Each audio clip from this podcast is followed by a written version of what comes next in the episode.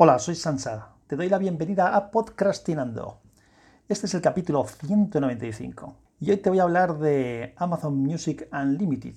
Recientemente he aprovechado una promoción que había de Amazon Music Unlimited, es decir, la versión, ahora te explicaré un poco más detalle qué consiste, por la que mm, por 99 céntimos tenía cuatro meses de, esta, de este servicio, de Amazon Music Unlimited. Es la versión en la cual pues tienes acceso a 50 millones de canciones, me parece que es, eh, que las puedes descargar para escucharlas offline.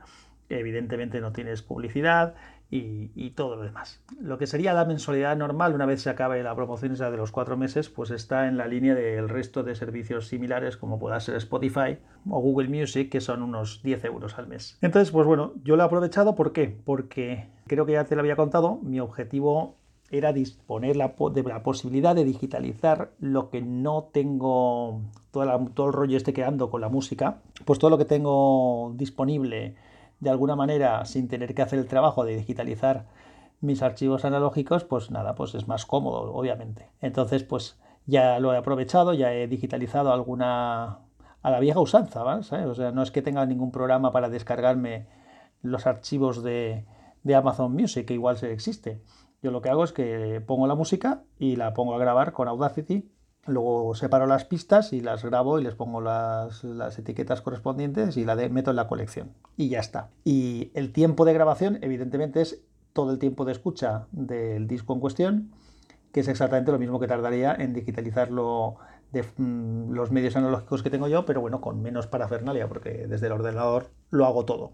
Así que ese es el objetivo y obviamente no es el único beneficio, porque tengo la comodidad pues, de poder eh, seguir escuchando cosas. Ahora luego te cuento qué, me parece. Me planteaba, esto era una cosa que tenía ya programada, pensada hacer, y me planteo si hacer lo mismo con los meses gratis que hay de Spotify, que creo que son tres meses, y con alguna promoción que también hay de, de YouTube Premium. Claro, para mí lo ideal sería secuenciarlos, es decir, si ahora tengo cuatro meses de Amazon Prime, pues aprovecho todo lo que pueda esos cuatro meses, y una vez acaben esos cuatro meses, pues intentaría a lo mejor hacer la suscripción gratuita de de Spotify y posteriormente el YouTube Premium o, invirtiendo el orden, me da igual. Lo que no sé es si tendré la suerte de que cuando sea que me acabe esta promoción todavía estén vigentes las otras, pero creo, creo, creo que me voy a arriesgar porque sincronizarlas todas, es decir, hacerlas todas a la vez, no, lo voy a aprovechar, entonces no me merece la, la pena.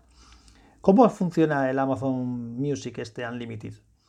La verdad es que la calidad de sonido es bastante buena, de momento, además, he encontrado casi todo lo que, lo que he buscado, excepto alguna cosa muy rara.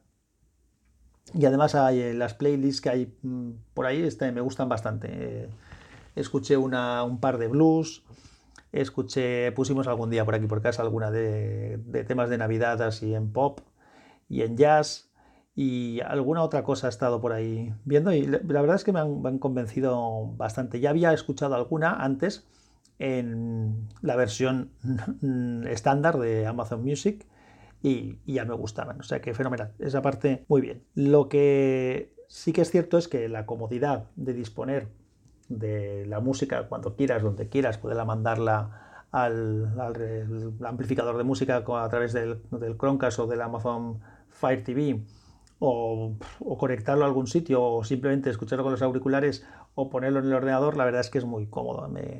Me, resulta cómodo y es un poco el objetivo final que tengo. Una vez tenga digitalizada toda mi colección, pues la idea es el colgarla de algún sitio para poder yo hacer lo mismo. En principio la idea era, era meterla en Google Music, pero ya veremos cómo lo hago llegado, llegado el momento.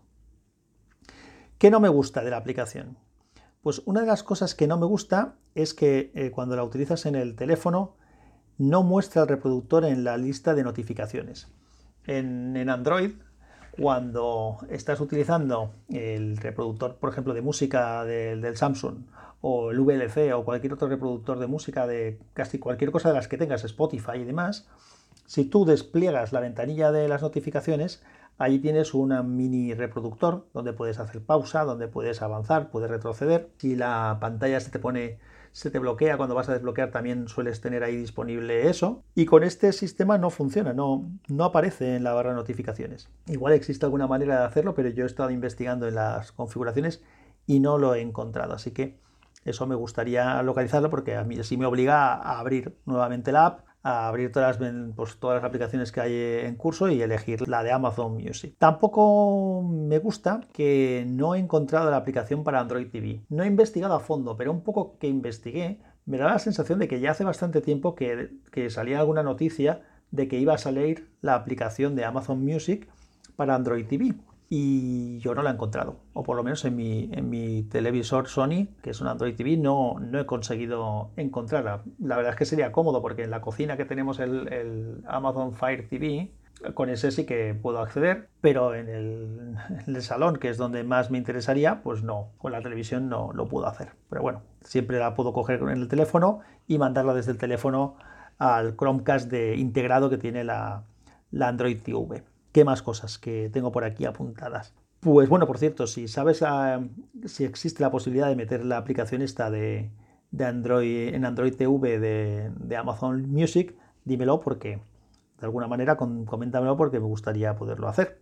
Igual que lo de las notificaciones. O sea que si alguien, si sabes cómo se puede hacer, coméntamelo. Otra cosa que no he acabado de ver clara y no me gusta mucho es ver la información de lo que estás escuchando. Es decir, eh, la información del álbum, eh, en qué año se hizo ese álbum, cuáles son los créditos del mismo, qué músicos, qué músicos intervenían. Toda esa información mm, adicional de, lo que estás escuchando no, no, he visto la manera de, encontrarla fácilmente. Y de hecho, cuando he digitalizado alguna cosa, después he tenido que buscar por, por Google aparte información sobre el álbum para ponerla en, los, en las etiquetas, en los metadatos de, de los archivos. ¿Qué me está convenciendo? Bueno, ya te decía que sí, que lo que me convence mucho es esa disponibilidad de disponer la música de demanda.